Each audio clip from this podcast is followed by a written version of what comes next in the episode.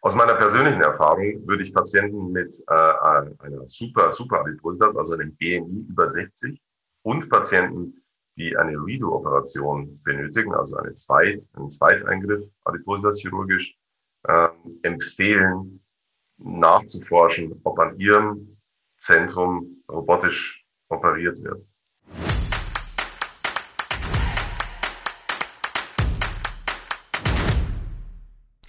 Wir haben hier schon öfters über bariatrische OPs gesprochen, den Weg dahin, was da eigentlich passiert, was davor und danach wichtig ist. Aber heute sprechen wir mal über, na, ich sage mal fast ein Stück Science Fiction, ein Stück Zukunft, nämlich über das Allerneueste sozusagen bei den bariatrischen OPs. Und zwar können die jetzt auch robotergestützt sein. Ja, das klingt so ein bisschen spooky, finde ich, ne? von einem Roboter operiert zu werden. Warum macht man das? Ne? Ähm, ist das effizienter? Ist das weniger gefährlich? Ist es vielleicht besser in den Ergebnissen? All diese Fragen und auch, ob es spezielle Vor- oder Nachteile gerade für Adipositas-Patienten gibt, beantwortet unser, unser Experte. Und das ist heute Dr. Leitz. Dr. Leitz ist Facharzt für Chirurgie, für Allgemeinchirurgie und gleichzeitig Leiter des Adipositas-Zentrum Lippe. Herzlich willkommen, Dr. Leitz. Dankeschön. Hallo zusammen. Auch von meiner Seite aus schön, dass Sie heute bei uns sind. Ja, wir sprechen heute mit Ihnen über, kommen wir auch gleich nochmal darauf zu sprechen, das Da Vinci äh, Robotersystem. Da hört man immer wieder mal was in den Medien und das kommt für manche Eingriffe eben in Frage, auch für bariatrische OPs, also auch im Bereich Adipositas. Ich persönlich, ich gebe es ganz ehrlich zu, stelle mir das irgendwie so ein bisschen, ich kriege gleich Gänsehaut, wenn ich drüber spreche, so ein bisschen gruselig vor, von einem Roboter operiert zu werden. Oder hat da auch der Mensch durchaus noch was zu sagen? Ja, das hat er. Äh, wir haben tatsächlich ein Video vorbereitet. Genau, das schauen wir uns jetzt mal an. Ähm, ja, was, was sehen wir denn da? Wo sind wir denn da überhaupt? Sind Sie jetzt im Operationssaal 6 bei uns im Klinikum? Ich sitze gerade in der Konsole, in der Chirurgenkonsole drin und steuere mit meinen Händen äh, ja sogenannte Manipulatoren. Ja, sieht jetzt erstmal, man sieht gar nicht, wo der Patient ist, man weiß nicht genau, was passiert. Jetzt wird nochmal durch den Raum geschwenkt. Narkoseärzten vorbei. Und man sieht jetzt, dass so ein ja, Roboterarme, die bezogen sind, damit es auch letztendlich ein steriles Feld bleibt, so wie es äh, auch bei anderen Operationen passiert, sich bewegen. Mhm. Und die Arme, ich, ich frage ganz kurz, ähm, Dr. Leitz, die sind quasi in so Plastiktüten. Warum? Die sind, damit sie letztendlich steril sind. Ne? Das wird ja immer wieder verwendetes System und nicht weggeschmissen danach. Und man muss halt äh, sicher gehen, dass da sozusagen keine Keime eingeschleppt werden. Das hat den Hintergrund. Und die Arme werden über die Konsole, die man rechts sieht, ferngesteuert. Also ganz kleine Bewegungen führen diese Arme aus. Aha, und Sie sehen dann auch dieses, äh, das Innere quasi Ihres Patienten, was wir jetzt da gerade auch im Bild gesehen haben. So ist es. Also man sitzt in dieser Konsole drin als Chirurg und kriegt ein hochauflösendes 3D-Bild ein, eingespielt. Und äh, das ist einer der wesentlichen Vorteile dieses Systems. Man hat ein sehr, sehr detailliertes Bild, das man äh, man ist sehr nah dran an der Anatomie und kann sehr gut die einzelnen Strukturen erkennen. Das ist ja praktisch noch besser, als wenn man offen operiert. Ne? Also das Bild ist ja fast noch klarer und Sie sind ja noch dichter dran. Man würde als Operateur ja nicht mit dem Kopf so dicht rangehen, wie Sie es jetzt vergrößert, äh, dreidimensional auch hinkriegen. Ne? So ist es. Äh, tatsächlich ist das ja ein Vorteil insgesamt der minimalinvasiven Chirurgie, auch der konventionellen minimalinvasiven Chirurgie. Ähm, man benutzt im offenen Operieren manchmal Lupenbrillen, um sowas zu erreichen, aber die Detailauflösung ist da wirklich gigantisch gut. Vorhin war auch auf, der, auf dem einen, ich sag's mal Kamera laienhaft äh, oder Monitor gestanden, auch Da Vinci. unter dem Begriff kennt man ähm, diese Systeme, auch da liest man ab und zu mal was in den Medien drüber. Ähm, ist das dann die Firma? Wer hat sich da was dabei gedacht, das so nach äh, Da Vinci zu benennen, weil es so innovativ ist wie damals der alte Leonardo? Hm, wahrscheinlich ist es so. Tatsächlich ist die, äh, die Firma Intuitive ist, äh, der Marktführer momentan für diese Systeme. Und die stehen ähm, und auch in zunehmendem Maß in Deutschland, muss man sagen. Ne? Das ist äh, hier noch ein bisschen Entwicklungsland, was das betrifft, aber nimmt extrem viel Fahrt auf. Es gibt aber auch andere Hersteller, die robotische Systeme äh, anbieten. Liegen die alle so in einer gemeinsamen Preisklasse? Und wo liegt diese Preisklasse so ungefähr? Das ist äh, sicherlich oder ein, ein Hauptproblem der Implementierung, also der Einführung der robotischen Chirurgie ist sehr teuer. Das System, das Sie jetzt gerade sehen, kostet äh, circa 1,5 bis 2 Millionen, je nach, je nach Ausführung. Äh, Systeme von äh, den anderen Herstellern sind mindestens ähm, ja, im, im Millionenbereich, das immer 1, und äh, tatsächlich äh, ist das für uns Chirurgen äh, schon ein Problem, weil wir sozusagen argumentieren müssen, wann wir diese Systeme verwenden. Hm. Aber jetzt, wo ist denn der Nutzen für die Patienten? Also ich bin übergewichtig, ich habe mich ähm, jetzt für die bariatrische OP äh, äh, entschieden, bin alles, was ich machen muss, damit ich da hinkomme, damit die Kasse das bezahlt, habe ich hinter mich gebracht. Warum kann ich mich jetzt nicht von Ihnen persönlich operieren lassen? Also warum braucht es jetzt eben den Roboter, der Sie da unterstützt? Genau. Tatsächlich denken wir, dass ähm, letztendlich ist es, oder ganz wichtig zu sagen, das kommt, denke ich, im Video auch klar raus, der, der Chirurg steuert das System, also der Roboter macht nichts von alleine, macht nichts selbst. Das, man sagt immer OP-Roboter, aber der macht keinen einzigen Schritt selbst, nichts. Das ist ganz wichtig, weil viele Patienten das wirklich wissen wollen und da eigentlich der, der Hase so ein bisschen im Pfeffer liegt. Es ist gut, wenn man da nochmal genau drauf eingeht. Die Frage ist jetzt tatsächlich, was ist der Vorteil für den, der klinische Vorteil für den Patienten?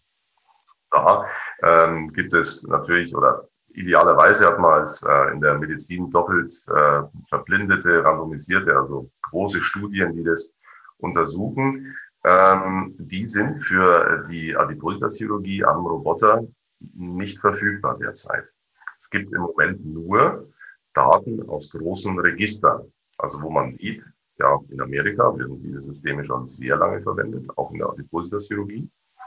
Ähm, und da kann man bestimmte ähm, Sinnhaftigkeiten ableiten, wenn man. Das wäre zum Beispiel? Eine ist zum Beispiel, dass man, wenn man von Super, Super Adipositas redet, also BMI über 60, dass man da schon sehen kann in Untersuchungen, dass äh, die Ergebnisse besser werden, wenn man sie mit äh, Da Vinci oder wenn man sie mit einem robotergestützten System operiert. Kann man sich vorstellen, weil der Chirurg bei sehr hohen BMIs einfach durch in der konventionellen Laparoskopie sehr viel Kraft aufwenden muss, äh, um die Instrumente in entsprechende Position zu bringen. Und dadurch leidet bei einem, bei, man fängt einfach an zu zittern, das weiß jeder von uns, wenn sehr viel Kraft aufgewendet wird. Das will man natürlich nicht beim Operieren, genau das will man nicht. Und äh, das System bietet die Möglichkeit, mit, äh, mit hoher Präzision auch bei hohen BMIs in allen Bereichen dort präzise zu arbeiten. Und das Zweite, wo man sieht, klinischer Vorteil sehr wahrscheinlich auch bei sogenannten Redo-Operationen, also bei ja, Nachfolgeoperationen, wo man eine zweite Adipositas-chirurgische Operation nachschaltet aus verschiedenen Gründen. Ähm, da sind auch äh, Hinweise darauf, dass es äh, klinische Vorteile für den Patienten bringt. Also die meiste Erfahrung hat man ja in der Urologie meines Wissens gesammelt und da gibt es auch entsprechend große Studien, weil Sie gerade gesagt haben, in der Adipositas-Chirurgie fehlen einfach noch entsprechend große Zahlen für Studien. Aber in der Urologie hat es sich ja ziemlich gut bewährt, muss man sagen. Also gerade in der Prostata-Chirurgie äh, sind die Ergebnisse deutlich besser meines Wissens. Und ich habe auch gelesen, dass je komplizierter der Eingriff, umso größer ist der Benefit eines robotergeschützten Systems. Würden Sie das auch so unterschreiben? Ich würde sagen, ja. Also ich persönlich, wenn man an das System gewohnt ist und äh, gewöhnt ist und damit äh, tagtäglich operiert, äh, hat man das Gefühl, dass man bessere äh, Ergebnisse erreichen kann. Tatsächlich, äh, es ist eigentlich, wie Sie sagen, die Urologie, auch in Deutschland ist der Vorreiter, da wird sehr viel robotisch operiert, insbesondere an der Prostata. Aber auch in diesem Bereich ist die Studienlage gar nicht so glasklar, wie man denkt. Tatsächlich ist es aber so, dass äh, Patienten auch, auch wählen, mit der äh, Robotik operiert zu werden, ohne dass, ähm, dass eine ganz harte Studienlage vorliegt. Naja, aber das ist ein guter Punkt, dass die das wählen können. Also wenn jetzt ein Adipositas-Patient zu Ihnen kommt und sagt hier, ich habe mit der Kasse alles geklärt, die Chirurgie ist genehmigt, ähm, welches System ähm, kann ich wählen oder äh, kann ich einfach konventionell klassisch oder kann ich dieses robotergestützte wählen und er entscheidet sich für das robotergestützte System, dann ist es nicht so, dass Sie ihn darüber aufklären müssen, dann müssen Sie allerdings am Ende wahrscheinlich x tausend Euro mehr bezahlen, sondern die Kasse finanziert das dann auch mit. Ne? Es, funkt, es, funktioniert so, dass äh, also im Adipositas-Zentrum begleiten wir die Patienten ja und äh, klären das praktisch kooperativ mit der Krankenkasse. Dann ist es so, dass die, ähm, ja, die Summe, die die Krankenkasse bezahlt für den Adipositas-chirurgischen Eingriff, die äh, ist unabhängig vom Verfahren, das man verwendet. Also genau. wir bekommen jetzt tatsächlich nicht mehr für die robotische Operation. Wir beraten die Patienten entsprechend, wenn wir typisch, also ein typischer Patient wäre ein ja, extrem übergewichtiger Mann, BMI 65, wo man gerne einen Bypass operieren will. Und diese Patienten würde ich sehr oder empfehle ich hart mit dem, äh, mit dem Da Vinci-System zu operieren. Runtergestützt, weil ich da mehr äh, erreichen kann, dass ich einen Bypass äh, schaffe. Wahrscheinlich konventionell laparoskopisch möglich, aber wahrscheinlich schwieriger. Kurz zur Erklärung für uns Nichtmediziner, laparoskopisch? Genau, also praktisch minimalinvasiv durch, äh, durch äh, die äh, ja, Schlüssellochzugänge und eine konventionelle Kamera, die man da so hineinsteckt und äh, der Operateur steht am Tisch und operiert über diese kleinen Zugänge den Patienten. Das ist das normale Vorgehen in der Adipositas-Chirurgie, minimal das immer. Es ist letztendlich so, dass das äh, äh, im, der Chirurg entscheidet, welches Verfahren da am sinnvollsten angewendet wird. Und äh, man muss sich natürlich mit seinem Krankenhausträger überlegen, will man, will man das anbieten oder kann man das anbieten, weil es gibt keinerlei Refinanzierung für ein Robotiksystem. Was ich gerade noch nur kurz ergänzen wollte, weil Sie jetzt zweimal schon BMI von 60 erwähnt haben, als Beispiel, damit man sich irgendwie was darunter vorstellen kann. Äh, bei einer 1,70 Meter großen Frau, wenn die 145 Kilo wiegt, dann ist es ein BMI von 50. Also ein BMI von 60 bedeutet, dass sie nochmal etliche Kilo schwerer wäre. Nur, dass wir mal eine Größenordnung haben, wovon wir eigentlich reden. Also schon stark übergewichtige Patienten. Aber wenn wir schon beim Thema Patient sind, haben Sie denn schon Feedback von Patientinnen und Patienten, die jetzt mit diesem robotergestützten System operiert worden sind? Also äh, haben die im Nachgang gesagt, Mensch, das war ja toll oder hatte ich doch ein bisschen Angst oder waren hochzufrieden? Wie, haben Sie da mal was äh, Rückmeldung bekommen? Ja, die Patienten sind bei uns angebunden in der Sprechstunde nachher auch und wir, wir sehen die sehr, sehr häufig. Letztendlich ist es so, dass äh, die, die meisten am Anfang so ein bisschen Ressentiments haben, weil sie auch tatsächlich denken, der, Oper, der, der, der Chirurg operiert nicht, sondern der Roboter macht sehr viel von dieser Operation. Das erklären wir dann. Ähm, und die postoperativen Ergebnisse sind äh, aus meiner Sicht gut vergleichbar. Ich, also es gibt Patienten, die robotisch operiert werden und ein sehr viel niedriges Schmerzniveau haben als andere. Es gibt aber auch so, dass die das komplett Gleiche haben. Also man, da kann man aus meiner Sicht ähm, auch keine Versprechungen machen oder sagen, dass es, ähm, dass das irgendwie besser wird oder die Liegezeiten verkürzt im Krankenhaus. Das ist, glaube ich, nicht seriös zu sagen. Das wollte ich gerade sagen. Ich habe sogar eine Studie gefunden, wonach die Liegezeit oder in der die Liegezeit als verlängert beschrieben wurde. Äh, was mich auch ein bisschen erstaunt hat. Ich glaube, dass das natürlich auch extrem mit dem Ausbildungsniveau des Operateurs zu tun hat. Da gibt es ja eine gewisse Lernkurve und äh, je nachdem, wie gut ausgebildet die Operateure sind und wie erfahren, kann man natürlich auch entsprechend die Komplikationsrate senken und damit auch die Gesamtliegedauer der Patienten senken. Absolut richtig. Und äh, es ist so, dass eine Lernkurve besteht bei diesen Eingriffen. Das muss man sagen. Das ist äh, was, was Patienten natürlich nicht gerne hören oder über das man nicht so gerne redet, aber das ist, denke ich, wichtig zu verstehen. Und es ist auch okay, wenn Patienten nachfragen, äh, wie lange diese Systeme bereits an der Klinik etabliert sind, wie viele Eingriffe damit bereits operiert wurden. Das System, das ähm, in der Ausbildung benutzt wird für Da Vinci-Operationen, ist ähm, ziemlich, also ziemlich aufwendig ähm, aber es ist äh, was, was man durchlaufen muss. Keine Frage als Chirurg. Aber jetzt mal ähm, in die Zukunft geguckt, ist das dann die Zukunft, dass man da, wo es geht, künftig an Krankenhäusern jetzt auch über Adipositas hinaus ähm, eher dann nicht mehr vom Chirurgen direkt, sondern ähm, mit Computerunterstützung, mit Roboterunterstützung operiert wird? Tatsächlich ist der, die Anwendung der äh, robotergestützten Chirurgie sehr häufig in der onkologischen, also in der Krebschirurgie äh, angesiedelt. Da ist ein, ein, sehr großer Fokus darauf, weil man eben sehr, sehr detailliert ähm, Gewebe entfernen kann, Lymphknoten äh, dissezieren, also entfernen.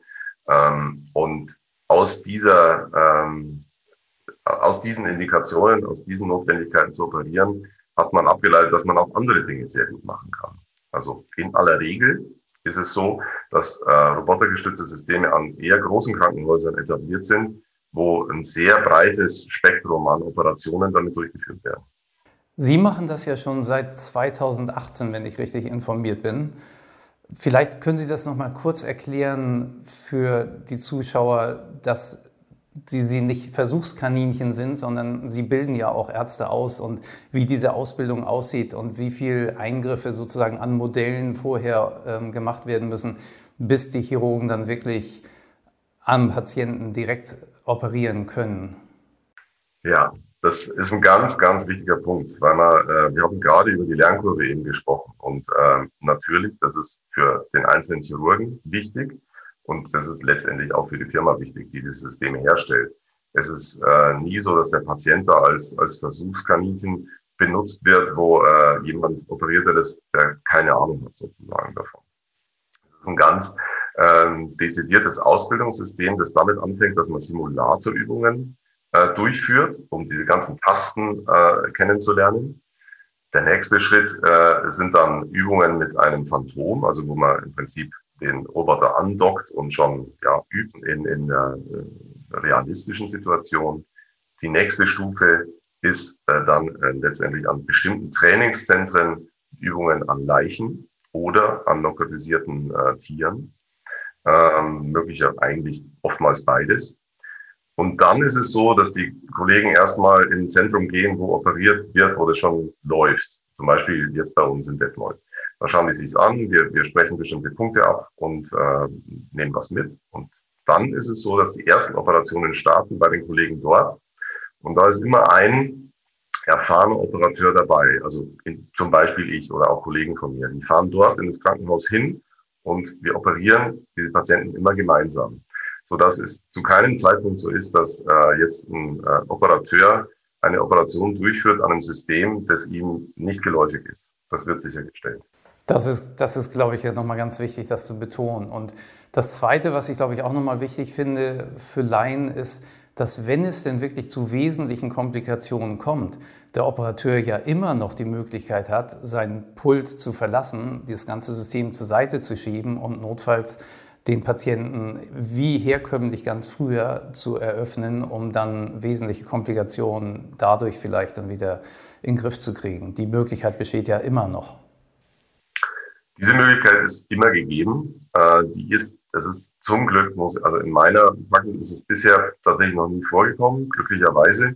Die Möglichkeit besteht natürlich. Also man ist im selben Saal, äh, steht dann auf, dockt dieses System ab und operiert direkt am Patienten weiter. Das ist so.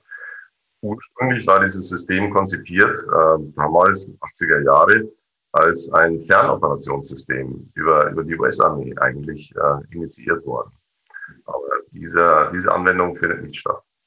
Oh, das ist ja richtig spannend, ja. Das, das heißt über hunderte, tausende Kilometer Entfernung unter Umständen. ja, das stelle ich mir wirklich extrem spannend vor, weil wenn es dann Komplikationen gibt, ist einfach keiner vor Ort. Ne? Das ist tatsächlich das Problem, weswegen es aktuell nicht benutzt wird in diesem Setting. Das 2001 ist die erste tatsächlich transatlantische Operation durchgeführt worden. Ein Kollege in, in New York operiert, der Patient war in Straßburg. Und äh, äh, das funktioniert technisch, damals über hohen Aufwand, äh, transatlantisches Gasfaserkabel und so weiter. Tatsächlich äh, war eine Gallenblasenentfernung, hat gut funktioniert. Das ist was, was wir nicht durchführen. Also ich operiere jetzt die Patienten, die ich operiere, immer vor Ort äh, und bin direkt dabei. Und äh, das macht auch kein anderer Kollege ähm, äh, anders. Also ich glaube, da können Ihre Patientinnen und Patienten dann ganz beruhigt sein. Ich glaube, wir haben jetzt von Ihnen wirklich viel äh, tolle Informationen äh, zu dieser neuen Technik bekommen. Das ist ja durchaus ermutigend und das Wichtigste ist, glaube ich, dass man an dieser Stelle sagen kann, der Patient oder die Patientin hat ja am Ende dann trotzdem auch die Wahl. Vielen Dank, Dr. Leitz, dass Sie heute bei uns waren. Und wenn ihr weitere spannende Themen, Informationen rund um das pralle Leben mit Gelicht haben wollt, dann entweder unsere Facebook-Seite abonnieren oder auch gleich in den gleichnamigen YouTube-Kanal gehen. Da findet ihr noch viele weitere Sendungen rund um übergewichtige Themen. Bis zum nächsten Mal. Tschüss. Vielen Dank auch aus Hamburg, Dr. Leitz. Vielen Dank. Machen Sie es gut. Tschüss.